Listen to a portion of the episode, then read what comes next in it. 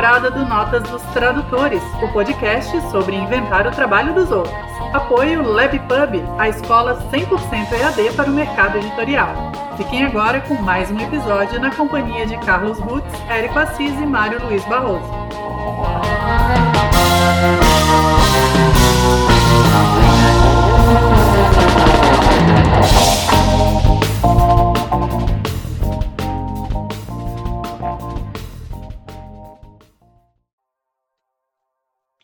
Olá, eu sou Carlos Rutz. Érico Assis. E eu sou Mário Luiz Barroso e você está ouvindo o décimo episódio da quarta temporada do Notas dos Tradutores. Podcast sobre tradução, tradutores e traduzir. Ou sobre inventar com o trabalho dos outros. E, antes de começar o nosso episódio, temos alguns recados importantes. Notas, agora tem uma campanha de financiamento coletivo no Apoia-se, apoia.se. São valores bem em conta para ajudar a manter o podcast e também concorrer, você concorrer a um gibizinho todo mês. Além disso, Notas também tem apoio da LabPub, uma escola 100% EAD para o mercado editorial. Você pode conhecer os cursos em labpub.com.br. Já entrevistamos professores aqui, eu e o Érico também somos professores. O Mário será professor convidado em breve, né, no curso do Érico. A gente pode até falar disso daqui a pouquinho. Eu, aliás, né, agradecendo ao Érico aí pelo, pelo convite. E, inclusive, acredito que quando esse episódio for ao ar, vocês dois vão estar com cursos em andamento, não? Já que a gente vai falar um pouquinho sobre isso. Eu Enfim. acho que sim, talvez. o meu é? final de maio. É, o meu termina, o meu termina logo antes do, do Érico. Então, ou vai estar em andamento, ou recém-terminado. Mas muito próximo. É a segunda turma, para explicar o meu, é a segunda turma de inglês instrumental para tradutores. Érico, só o teu Eu qual é? Segunda turma do tradução para, de histórias em quadrinhos.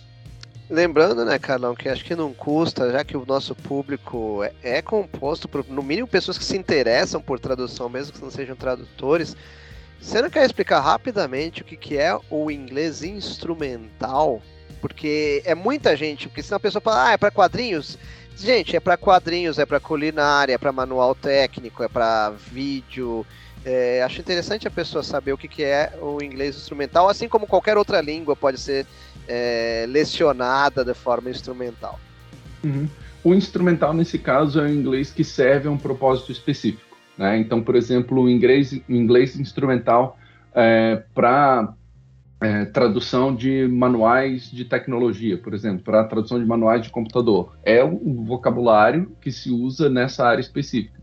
No caso do inglês instrumental para tradução, para tradutores, são as pegadinhas que o inglês pode causar para alguém que está iniciando na tradução, ou até para quem é, até tinha bastante tradutores experientes na minha primeira turma, uh, que às vezes se pega em dificuldade, a gente ajuda a dar alguns atalhos e mostrar onde estão as cascas de banana que o inglês joga para a gente é, o tempo todo. Né? Então, é, o, o, o, foco é isso, assim, é ajudar nesse sentido. Minimizar erros, aumentar a capacidade de produção, é, com informações práticas, sempre curso prático. Tem um pouco de teoria para a gente explicar o que é o que, mas é prática toda aula. Legal. E então não se esqueça de seguir as nossas redes sociais, que é onde a gente deixa os nossos recadinhos paroquiais. Hoje nós temos um convidado chamado Carlão Rutz para falar, veio falar de uma tradução que ele acabou de entregar, né, que está saindo ou, ou já vai ter saído nessa época? Não, está para sair, né? Uhum, tá em pré-venda. Uhum. Script chama-se Obsessão pelo Poder dos autores Matt Baker e. Ajuda. O roteiro é de Arnold Drake e Leslie Waller, são os dois roteiristas. São dois, o Leslie é homem nesse caso, tá? Uhum. e a arte é de Matt Baker e a arte final de Ray Osrin. É um quadrinho histórico. Uh, alguns consideram a primeira graphic novel dos Estados Unidos, né, dos anos 1950. E foi o primeiro quadrinho longo, né, de mais de 100 páginas, né, uma história só, que foi lançado dessa, dessa forma no, nos Estados Unidos, pelo menos até onde os, os historiadores localizaram. Um, tem alguns nomes né, que depois viraram famosos na história dos quadrinhos, tipo Arnold Drake, que criou a Patrulha do Destino uh, na DC. E esse senhor Matt Baker, que depois a gente vai falar mais também, que é uma figura bem curiosa na história dos quadrinhos, né? Então tem esse valor histórico aí, é, um, é o, acho que o principal motivo para Script ter trazido essa edição brasileira. Primeira vez que está saindo no Brasil em 70 anos. Uhum. O, uhum. só para completar, assim, acho que é legal né, dar um pouco mais de predicados do Sr. Drake. Né, o, o Érico escolheu um dos o exemplo mais, talvez mais famoso, não, mas Patrulha do Destino, mas tem bastante impacto. Mas ele criou também o Desafiador, Deadman e os Guardiões da Galáxia. Então, ah, ele é um, um autor a ser considerado, né? Uhum. Sim, sim. E ele inventou o Deb também, né? Qual? Esquece. Piada horrível. é, de qualquer forma, é, cabe, né, a gente conseguiu também, agradecendo a Script por ter mandado é, a versão aí. Tá, tá em letreiramento ainda, Carlão, nesse momento que estamos gravando o episódio? está terminando o letreiramento. O que eu passei para vocês é o preview uh, que eles liberaram é, agora na, na, fase de pré-venda para o pessoal é, ter noção do que é tanto a arte quanto o, o texto, é, que são excelentes mesmo, o pessoal conhecer, já que, como falou, a primeira vez está saindo em 70 e tantos anos e muito provavelmente durante esse período ninguém teve tanta atenção assim sobre a obra. E e vale a pena, então, a, o pessoal conhecer algumas páginas antes para ter essa, essa noção do que é o material, do que se trata o material. Se Vamos... o ouvinte se interessar, ele acha onde? Uh, no, nas redes sociais da Script estão todos os links ali, tanto de pré-venda, para onde que vai, os endereços, etc. Então é mais seguro ir pelas redes sociais da Script. Tá? Aí ele consegue 28 páginas para ler. É Editora Script, exatamente tem um preview do primeiro capítulo inteiro, né, que foi que a gente teve acesso, mas o Carlão também nos mostrou, né, toda a tradução dele. E uhum. eu queria começar pelo, pelo título, porque é um quadrinho, até nos livros de história dos quadrinhos que aqui no Brasil, era conhecido até agora pelo título original, que é It Rhymes with Lust. Uhum. Né? E aqui, esses, acho que foi o Carlão mesmo que decidiu esse título, né? Uhum, uhum. Quando eu recebi o material, uh, o eles não me deram bula nenhuma, só falaram assim, ah, uma obra importante, histórica, não sei o quê. Daí comecei, é, fui dar aquela estudada, né, fazer lição de casa, e aí eu disse assim, pô, realmente é importante, não só pelas pessoas envolvidas, né, mas pelo fato de ser considerado por muita gente a primeira graphic novel, quando o termo sequer existia, né, eles chamam de é, o equivalente é, illustrated romance, se eu não me engano, illustrated novel, alguma coisa assim. E em português eles botaram até romance ilustrado, porque foi a primeira tentativa que eles é, tiveram de trazer a literatura, né? A gente vai ver, a gente vai depois a gente conversa sobre isso, mas o ritmo ele é muito próximo da literatura, só que ilustrado como quadrinho, né?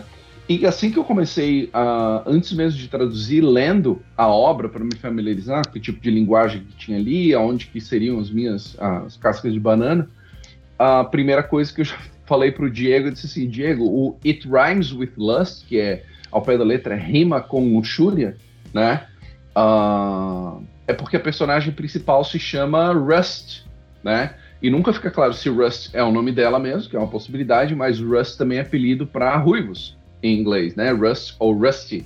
E ela é uh, ruiva, tá? Inclusive na capa, tá? Uh, uma arte muito bonita com ela, uma moça ruiva na capa.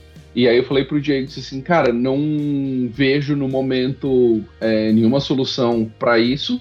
Eu vou traduzir o material inteiro e ver no final o que a gente faz com isso. Porque forçar uma barra agora e se amarrar com coisas sem saber onde isso vai desencadear, a chance de erro é muito grande.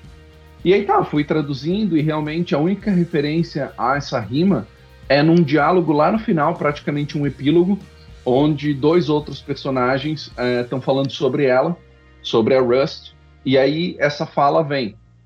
Uh, e é, quando eu cheguei pro Diego, eu disse assim, Diego, forçar o nome dela, dar um nome, tipo assim, é, em vez de luxúria, usar cobiça e botar o nome dela de Cissa. Pô, a gente não vai conseguir justificar em momento algum um nome com cedilha em inglês só para forçar essa barra de rimar com cobiça. Então, é, vai ficar um negócio muito esquisito. Mas Aí a Melissa? Melissa rima com cobiça. né? Aí, é, é, que nem o, a esponja de aço, a, a Solan, que é com dois S, assim, pô, vai forçar pelo som a grafia errada. um país que já tem sérios problemas com a alfabetização para brincar com isso ainda. Aí vai botar cobiça com dois S.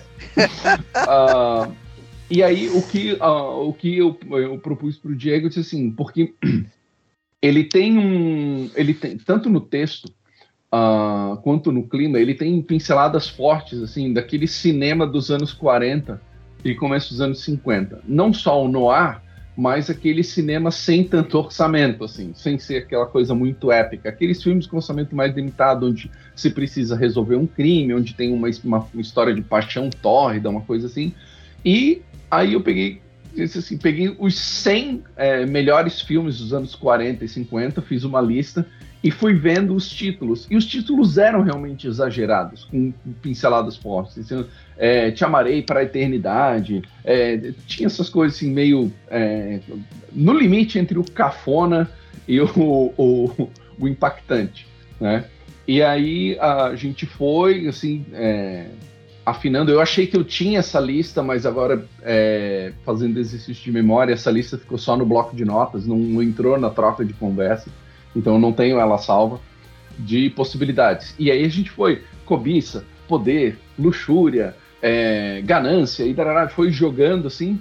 E, e aí, baseado nesse diálogo do epílogo, é, apareceu algo muito parecido com é, obsessão pelo poder. Eu não lembro o que, que era o, o, a, o termo exatamente anterior, e eu disse, cara, eu vou carregar um pouco mais aqui para poder pensar esse Obsessão pelo Poder, que eu acho que dá um título meio novelão, meio filme B mesmo, dá um, um, um, um que nem eu falei, no limite entre o cafona e o impactante ali. Ele, ele tá nessa.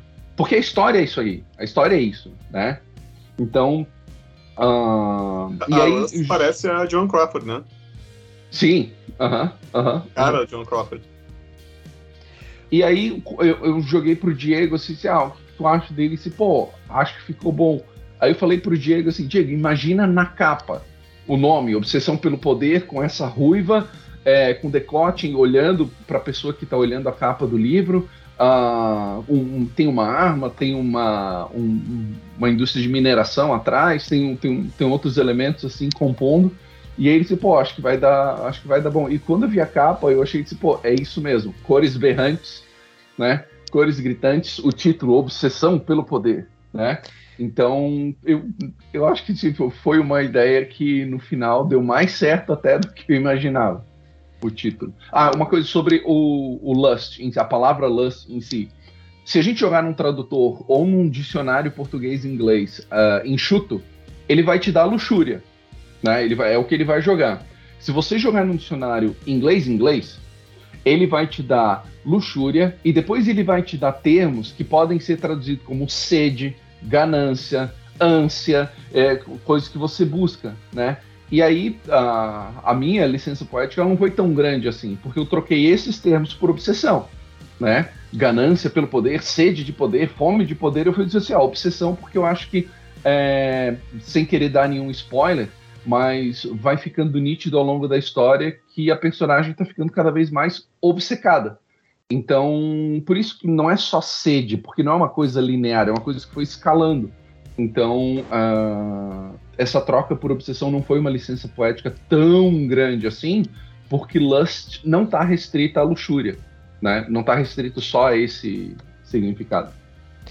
Adorei a explicação vinculada a filmes da época. É, Para mim tá plenamente justificado aí. Tem tudo a ver. Se vocês verem a capa, se vocês verem a capa do quadrinho, né? Lançou aqui pra script, é, é uma capa de filme da época mesmo. É um pôster, né? É, é um pôster. É, é, um pôster de filme da época, e assim. É... Na verdade, esses filmes que é, ao, que o Carlão se refere, essa produção principalmente dos anos 50, é, é, o tipo de filme que passava na sessão da tarde dos anos 70. Hum. E eles tinham esse título.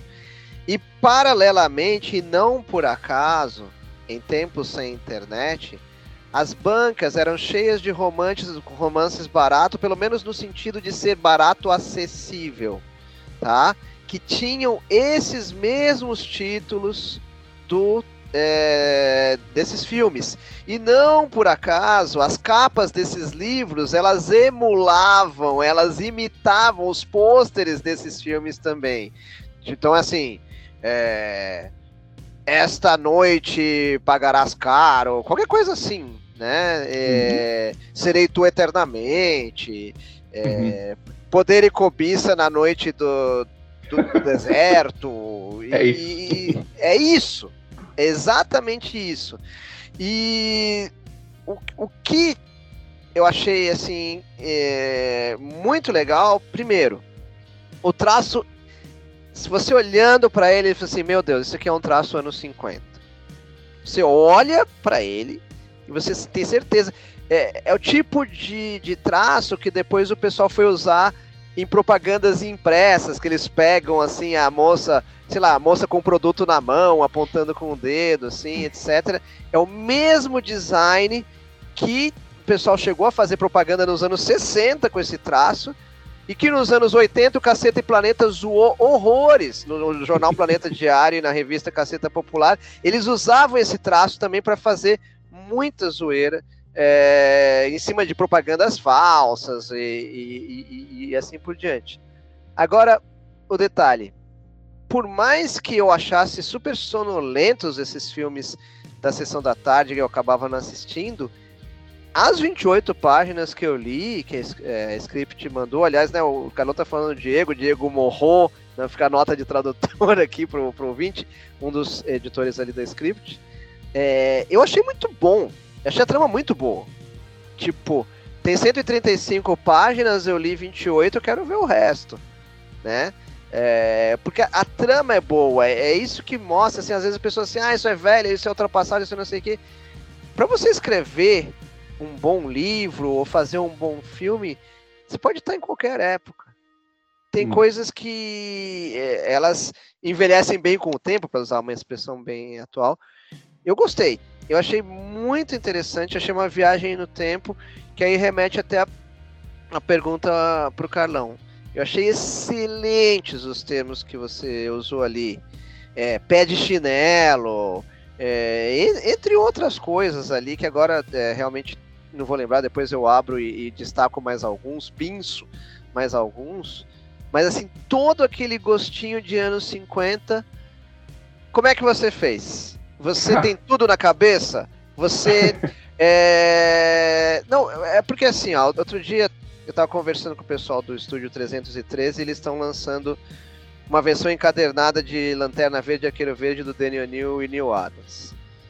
E aí eles comentaram: ah, tudo é reaproveitamento de tradução sua. E eu tava pondo aqui as coisas em ordem, jogando um monte de coisa fora, e eu achei uma página, que é a primeira página do Lanterna Verde e Arqueiro Verde, é, é um frontispício, tem a página de créditos, onde eu tenho mais ou menos de 30 a 40 é, palavras associadas aos anos 70, que foi o ano que o Arqueiro e o, e o e, né, Lanterna Arqueiro saiu.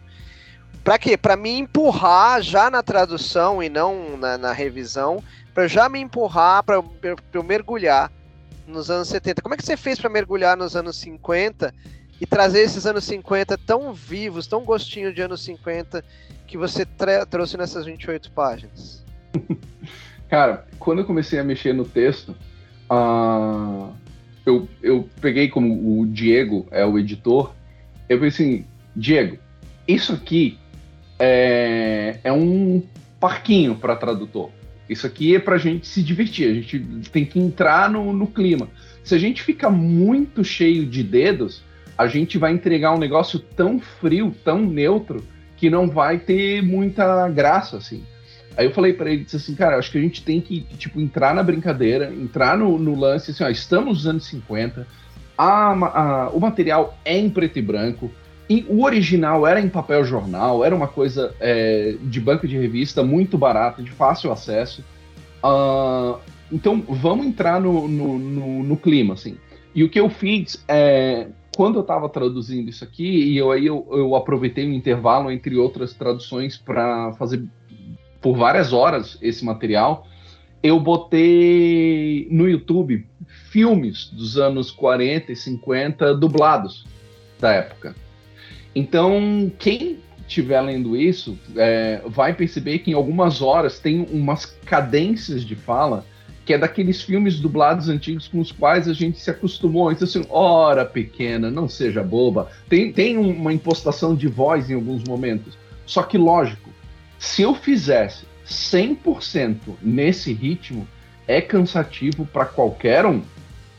Não só para quem gosta, mas principalmente para quem não gosta. Então, do mesmo jeito que a gente discutiu aqui num dos nossos primeiros episódios do Notas, que o sotaque ele tem que estar tá como um perfume, a fala dos anos 50, ela tem um perfume de fala dos anos 50, mas ela não está batendo na cara do leitor o tempo todo, assim. Não está um, uma coisa exagerada, até porque a, a, o material em si, o roteiro, ele não é de humor. Ele é uma trama de investigação, de traição, tem uma trama política, um negócio. Então, é... sim, ele transita naquela linha de não poder descambar demais, mas ele tem aquelas coisas, tipo, nas cenas em que tudo é mais exagerado, tem uma fala um pouco mais forte. Mas, por exemplo, uh, tem muita presença do narrador onisciente, né? Bastante, bastante. Tem página que é praticamente um, uma, o recordatório vai de fora a fora numa das laterais ou, ou, ou na parte superior. Esse narrador onisciente, ele foi agilizado, ele foi enxugado. Porque ele é a parte chata da história. Todo narrador é a parte chata da história. Então, o que acontece? Ele estava narrando tudo no passado, antes, e muito grandiloquente. Então, o que eu fiz, eu trouxe a narrativa dele para o presente como se ele tivesse enxergando a ação junto com o leitor. Então ele é um, ele é praticamente um leitor parceiro, assim, né? Então disse assim, ó, e agora ele abre a porta e ele está vendo que, então mais do que isso, do que a ideia de, por exemplo, traduzir no passado e fazer ele narrar em retrospectiva, que aí dá a impressão que o narrador já sabe o fim da história. E aí eu não queria que o narrador passasse a impressão de já saber o fim da história. Não, não, ele vai abrir a porta junto com a gente, ele vai entrar no carro junto com a gente, quando chegar na cabana, ele vai descobrir junto com a gente se tem um barril de pólvora prestes a estourar, se tem algo acontecendo. Então, é, eu fiz um, um, um, contrabalanço disso, agilizando um pouco o narrador nos momentos, porque se, é, o leitor vai ver, o ouvinte né, vai ver quando tiver acesso ao material, tem muito texto por página. Tem muito texto por página.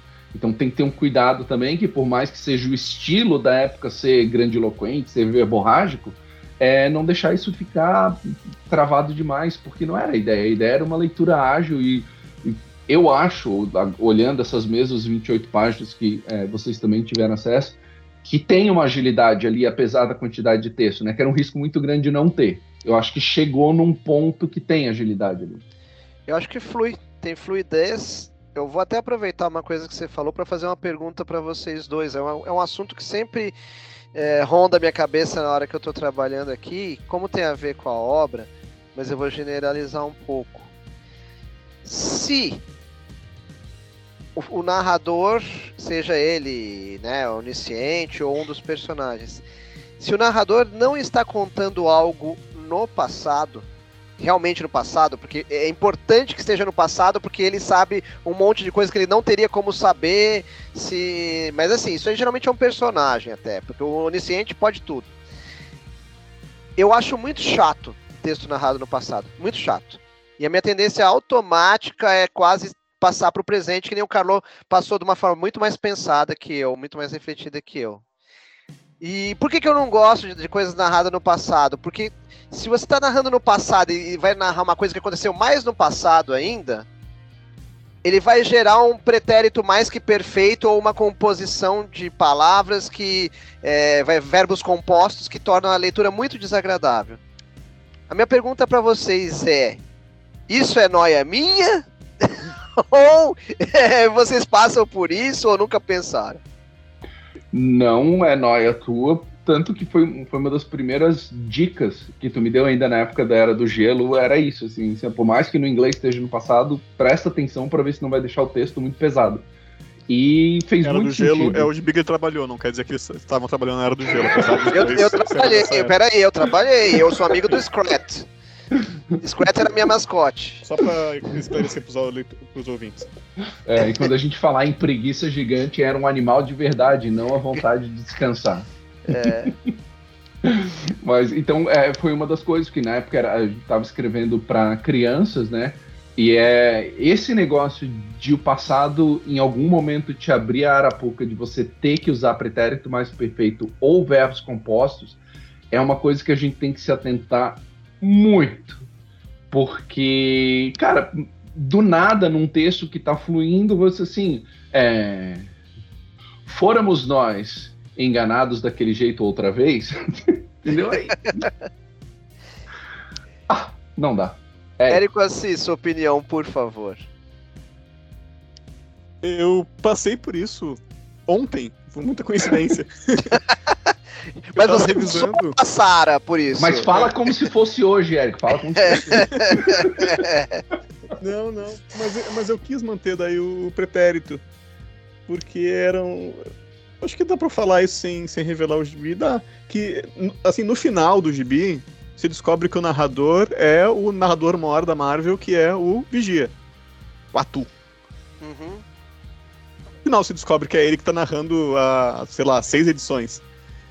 Eh, parece um narrador onisciente, assim, parece o autor. Mas não é o Atu. E eu pensei, pô, pro Vigia, ele pode usar mais que perfeito, ele pode usar essas coisas rebuscadas assim, Claro. por mais que fique chato. e eu senti também que o autor, em inglês, ele não se respeitou. Ele usou presente às vezes, pretérito às vezes, e eu passei tudo para pretérito. Tá? Como se eh, aquilo tudo já tivesse acontecido e ele tá narrando pra gente de- depois. Né? Então tem uns mais que perfeito ali, tem essas ah, conjunções né, de verbo, haviam feito. Né? então. Sei lá, eu acho que cabe às vezes, né? Tem, tem- fica um pouquinho da noia, Sim. a gente fica chato, mas. É o Atu, ele é chato. Ô, Exatamente. A gente tem que respeitar o chato. ô, Érico, mas assim, é, até a, a pergunta é muito na questão da, da rotina. Você percebe que você escolheu isso? É, e, e ponto dois, o que você falou, eu acho extremamente corriqueiro. E eu acuso como falta de editor gringo, o editor, am- o- Aham, no caso, americano. Eles deixam muito, muito, muito o roteirista começar a falar no passado e pro presente e voltar pro passado de novo. Eles não têm uniformidade temporal. Eu não sei se vocês chegaram a notar isso em vários Não, filmes. Não só isso, é, é grafia de nomes, é uma bagunça, que nem naquele episódio que a gente gravou há muito tempo sobre a fonética do- dos nomes russos, escritos em inglês. Ah, também é uma várzea, numa página de um jeito, na, duas páginas depois já é de outro, no próximo volume já mudou também. É, não tem muito. Ninguém lê isso, gente, só vem as figurinhas. É o que o editor americano pensa, porque o cara continua empregado né, e há, há anos. Eles só estão procurando a splash page para ver se não tem seis dedos em ninguém sem querer lá para reclamar. E, e- e que se cumpra o prazo, né? Mas, Um- um- voltando à obsessão pelo poder, o Érico, manda, manda ver na tua pergunta aí. Não, mas eu quero abrir um parênteses aqui, desculpa, não tem nada a ver com o episódio, mas tem a ver com o que você acabaram de falar. Ah, Que é, que é, tá- é muito marcante, assim. O cara, essa semana passada, o Thread Moore, né, que é um autor de quadrinhos, fez uma minissérie do Doutor Estranho agora.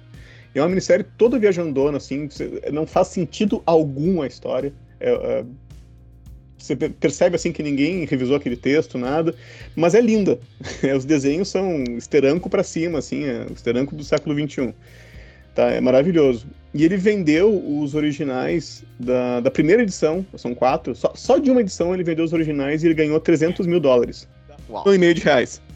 Ah, tá, só os originais. Então você percebe assim que ninguém tá lendo. é só pra vender os originais, é só pra você fazer um negócio bonito, só pra. Uh, imagino que vai ter muito mais gibi assim agora por causa dessa, desse exemplo. Né? Ainda vai ser mais comentada essa notícia do cara que ganhou 300 mil num gibi que ele deve ter ganhado, sei lá, 20 mil para fazer, né? no máximo dos máximos.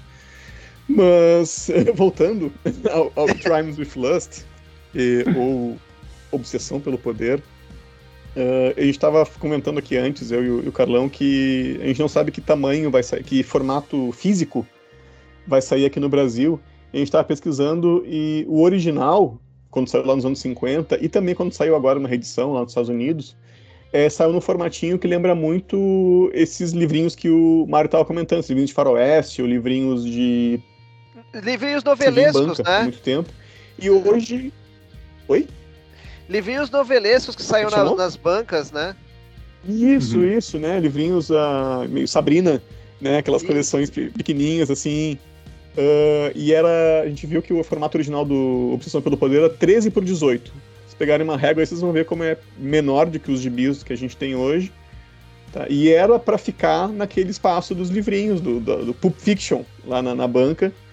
E, ou para ficar junto com os quadrinhos. E um dos. Eu tava descobrindo aqui que eu traduzi um livro que fala, tem um capítulo sobre o Rhymes with Lust. E comenta ali que o livro não vendeu nada na época por causa desse formato, porque o cara da banca não sabia onde colocar. Se colocava no gibi, se colocava ali com os livrinhos, apesar da intenção dos autores era justamente inovar, né, fazer, ó, vamos fazer aqui um quadrinho que se aproxima da literatura, por mais que seja literatura de banca, uhum. uh, eles não conseguiram chegar nisso. E eu não sei agora que esse script vai lançar nesse formato, provavelmente sim, né, eles costumam respeitar uhum. o formato do original, mas se você vê o quadrinho, você vê que a gente leu aqui em PDF, né? E você percebe que são, às vezes, dois quadros por página, três quadros por página. Né? Que é muito pouco, mas é justamente para que aquele formato não permitia você fazer uma composição cheia de quadros, né? Cheia, sei lá, três faixas de quadro, que nem tem um gibi Marvel DC, uh, ou mais que isso. Uh, uhum. Então tem essas coisas aí legais do, do, do formato que vão. Acho que vão ser marcantes, assim, para quem lê. Uhum, uhum. Mesmo porque imagina assim, se fosse seis quadros, oito quadros, com um tanto que eles escreviam, imagina o tamanho das letras. É, exatamente, ficaria, vai ser muito pequeno, dá pra ver os personagens e tal, então é, tem toda uma consideração ali de, de, formato que, que mexe na narrativa e faz o gibi também, que poderia num outro formato ser de 40 páginas, ali ficar 130, né? Uhum. É, pra caber aquela história. Sim. Como é que você associa, Érico, essa obra, no, é, Obsessão pelo Poder, que o Carlão mandou para você, com outra que também saiu pelo script, mas você fez, o Crazy Cat, que provavelmente é, é, que saiu antes disso, né? Sim, sim, antes, bem antes. Como é que você vê essa, esses resgates de época? Tem, tem muito a ver com o, com o livro né, que o Diego e a Laluinha escreveram sobre história dos quadrinhos, e, uh, dos quadrinhos dos Estados Unidos, né, especificamente.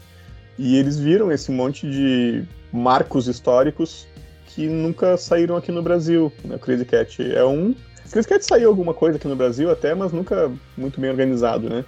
E agora eles já lançaram um volume, vai lançar outro esse ano. E o Rhymes with Lust tem essa coisa histórica de ser talvez a primeira graphic novel, mesmo que não tenha levado esse nome. E tem. Uh, bom, e tem. A primeira. A grande importância é, é essa, né? Tentar fazer um quadrinho de literatura lá nos anos 50, quando isso só virou moda quase 50 anos depois, né? Só agora, recente, que a gente tem quadrinho em livraria de um jeito uh, organizado, de um jeito mais comercial. Uh, tem o negócio da história do desenhista, né, Carlão? Do uhum. Matt Baker. Uhum. Sim, ele é um dos, é, um dos primeiros, se não o primeiro, desenhista negro do mainstream, né?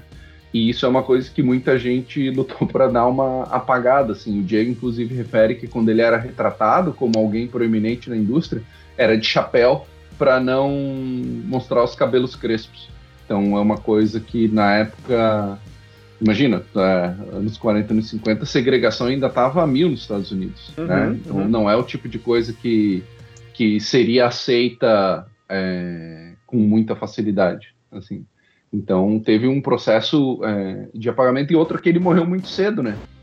Então é, eu não lembro agora qual a idade, mas ele morreu muito cedo. Então ele não teve a, a possibilidade que outros artistas tiveram de terem o seu, o seu papel reconhecido na maturidade, né? É, como uh, Kirby, que viveu bastante, por exemplo, né? se tivesse ido embora cedo, talvez é, não fosse lembrado com o impacto, com a dimensão que ele tem, né? Então... Ele, ele morreu com 37 anos, ah. muito cedo mesmo, né? Morreu em 59, a, a Rhymes of Fluster é de 1950. Uhum. É, a Obsessão pelo Poder, no caso. Então ele, ele desenhou isso com 20 e, pouco, 20 e muitos anos, né? E morreu menos de 10 anos depois da, da publicação. E não. Pois é, foi um pouco apagado da história, inclusive por ser um dos poucos negros na indústria. Apesar de ser uma indústria também que, né, que não era das mais cotadas, uhum. mas uh, quadrinhos, uhum. né, nunca, revista em quadrinhos nunca foi muito bem visto. Uh, uhum. Ainda assim, tinha poucos negros trabalhando. Sim, o traço dele, assim, é, é, quando o, o, ouvinte tiver acesso, assim, puder ver, o traço é de uma delicadeza, assim, tem horas que lembra um pouco de Alex Raymond, assim, tem uma coisa da delicadeza dos traços, da, uh, os traços bem finos, e uma coisa que me chamou muito a atenção é que, uh, mesmo nos quadros menores, onde o detalhamento dos rostos não é tão claro, é, é muito nítido saber para onde os olhos estão voltados, assim. Isso é é muito impressionante, assim, porque mesmo quando os olhos não estão detalhados, é muito claro para onde cada pessoa está olhando, onde que está o detalhe da ação, ou o que está acontecendo na cena. Então é impressionante, assim, a qualidade do, do, do, traço. Os personagens são facilmente reconhecíveis, não só pela roupa, mas sim pelas, pela própria fisionomia. É, é realmente um trabalho muito bom. E caprichado também são os cenários, apesar de que, como tem bastante texto, é, às vezes tem bastante texto, os personagens são muito bem caracterizados, estão sempre em primeiro plano, então os veículos, os ambientes, eles acabam ocupando menos espaço, mas o que ele desenha ali, carro, uma escada em, em S descendo pela casa, móveis, ele faz isso com uma qualidade que é fantástica, assim, é, é, denota muito estudo, na verdade, né? Ele não uhum. faria isso sem é, sem um objeto real, ou uma foto do objeto real que seja. Ele, tipo, ele não relaxou, é isso que eu quero dizer. Ele não fez de qualquer jeito, uhum. né? Ele preencheu bem a cena, porque tem a opção de, ah, deixa branco o fundo, deixa preto, é, chapa uhum. o fundo, vamos dizer assim. Não, ele, o que ele desenhou, ele desenhou com bastante qualidade. E uhum. só para dar um, um, contraste, né, você vê o Arnold Drake viveu bastante, né, o roteirista. Ele morreu aos 83 anos, em 2007, e aí no ano seguinte, no 2008, ele entrou pro, pro Hall da Fama ali do... O, deixa eu ver aqui, o Will Eisner Comic Book Hall of Fame. Uhum. Uhum. Uma, uma coisa que chama atenção também é que, tipo, é, em inglês tinha a palavra lust na capa né? Tinha uma mulher ruiva, provocante, insinuante na capa. Mas isso talvez passe a impressão de que dentro a obra é sexo, drogas e rock and roll e na verdade é tudo muito insinuado porque os Estados Unidos não tinha nada de liberal nessa época, né?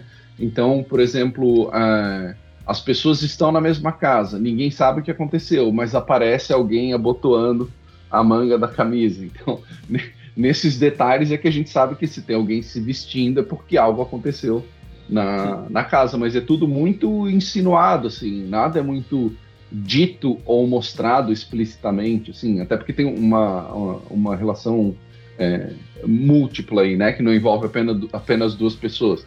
Então tem uma. Eu gostaria de chamar de delicadeza, mas acho que era medo de censura mesmo, para a época, né?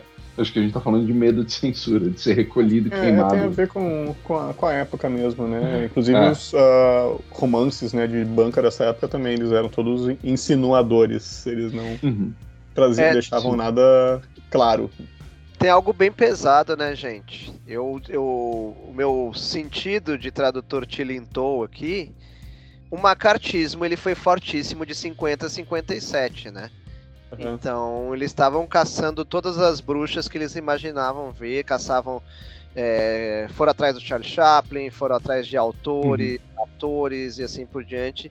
Eu duvido muito que conseguisse se colocar algo que uhum. já estava começando a entrar no alvo do senador Sim. MacArthur ali. Sim. Ah, só, só é, uma coisa que eu, eu, falei, mas acabei não aprofundando, é uma trama extremamente política, né?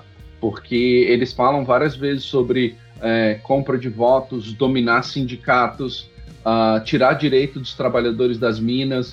Uh, é, é, a palavra lust passa a impressão de que a gente está falando de uma trama muito mais sensual do que qualquer outra coisa, mas não. É, o fato de na capa ter um revólver, uma urna e uma mineradora não é à toa. Tipo, é, existe realmente uma disputa. A obsessão pelo poder ela é real. A obsessão pelo poder não é só o poder sobre as indústrias.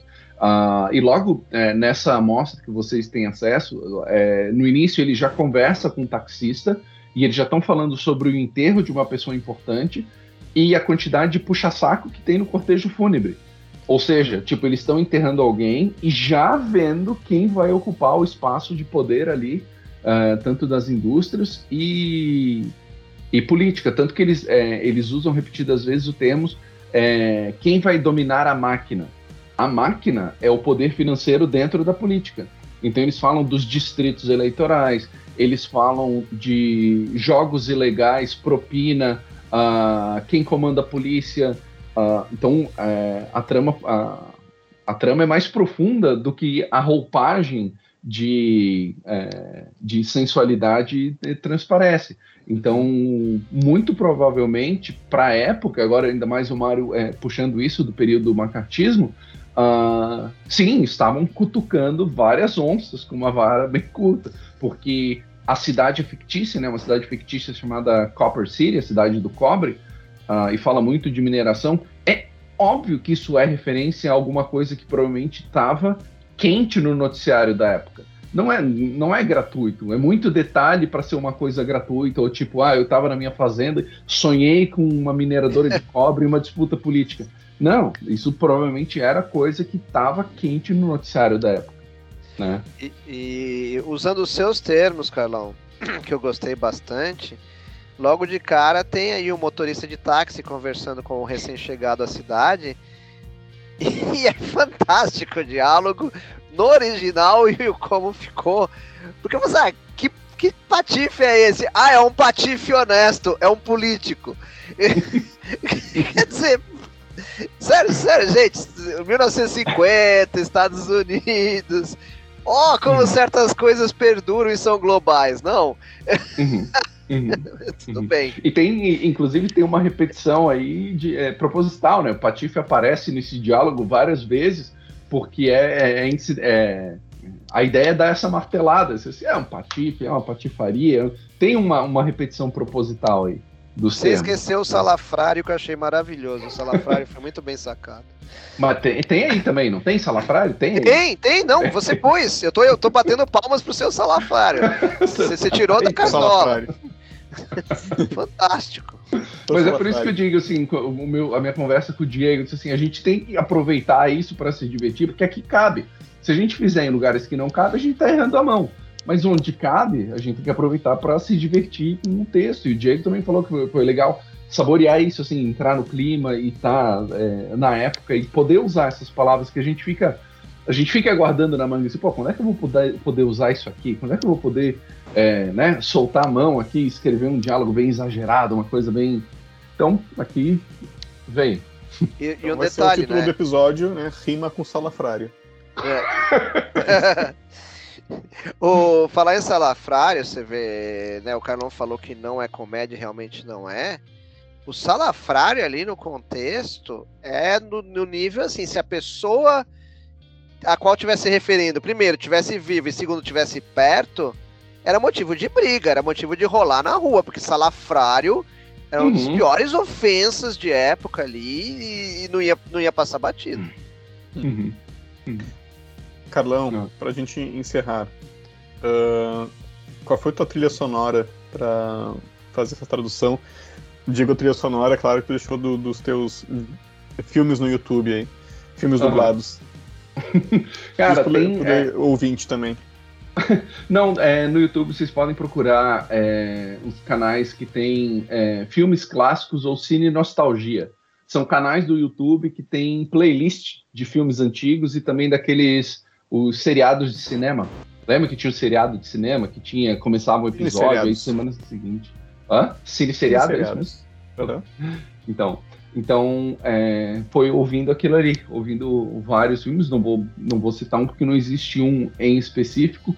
Uh, se eu não me engano, na HBO tem uma das abas da HBO Max, né, que agora chama só Max, se eu não me engano, que tem que são só filmes antigos, com a dublagem original.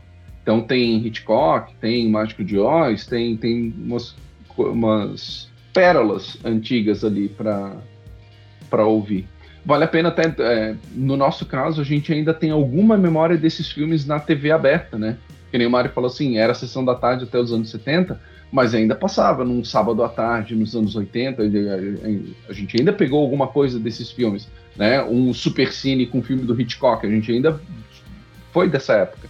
Mas para muita gente mais jovem, esses filmes são literalmente peça de museu se não forem atrás por interesse genuíno de querer saber como era, não vão tomar conhecimento. Então, às vezes, uh, vale a pena para ver qual era o tom, qual era o tipo de palavra. Por exemplo, eu tive contato com os meus avós e meus bisavós. Então, tipo, eu, eu sei o que é uma pessoa dessa época falando, assim, os termos, né? Mas para quem não tem contato com pessoas mais velhas, às vezes perdeu o contato de qual era o linguajar, qual eram as coisas que se dizia. Então vale a pena por é, aumentar o, o, seu arsenal tradutório. Muito bom. Não, é ótima estratégia de ficar ouvindo os caras para depois a gente introjetar a nossa tradução, né? Uhum, uhum.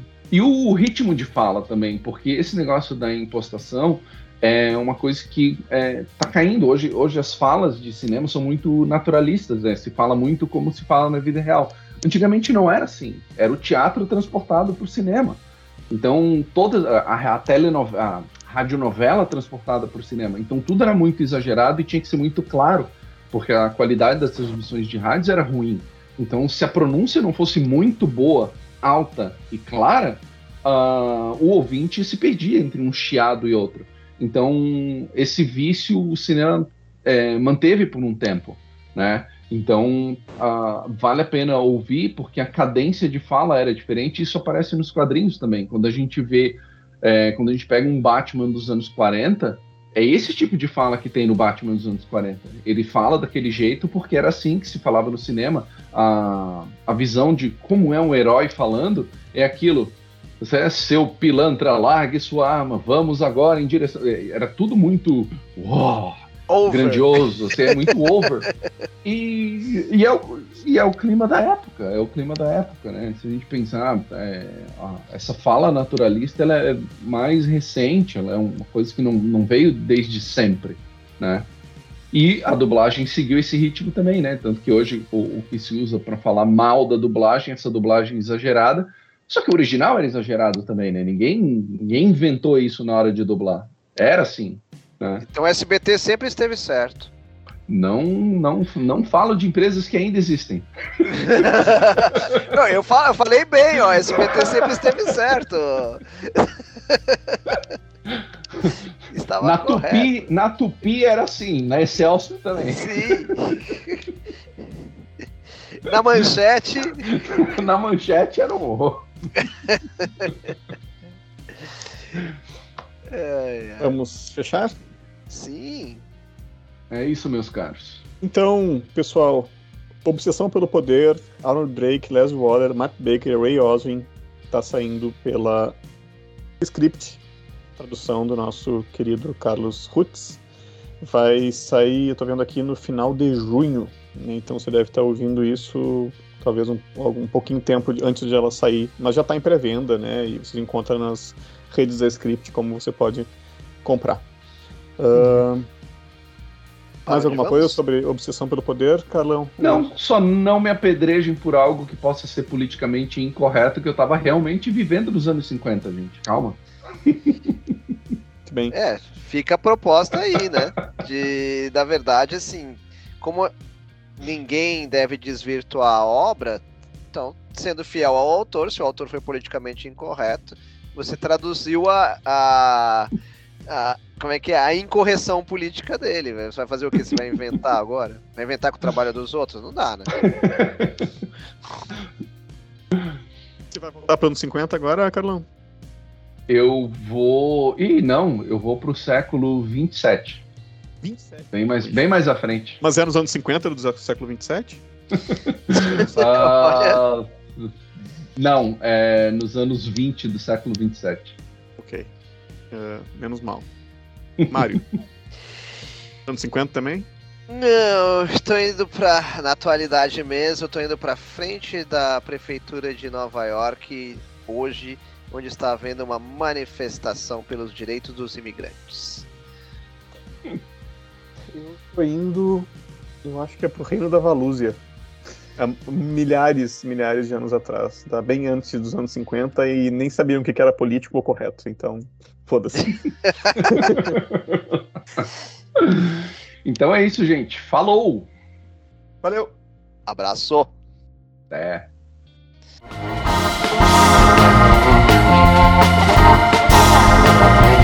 Esse foi mais um episódio do Notas dos Tradutores com apoio da LabPub. Mais informações, labpub.com.br. Não deixe de acompanhar nossas redes sociais. Até mais!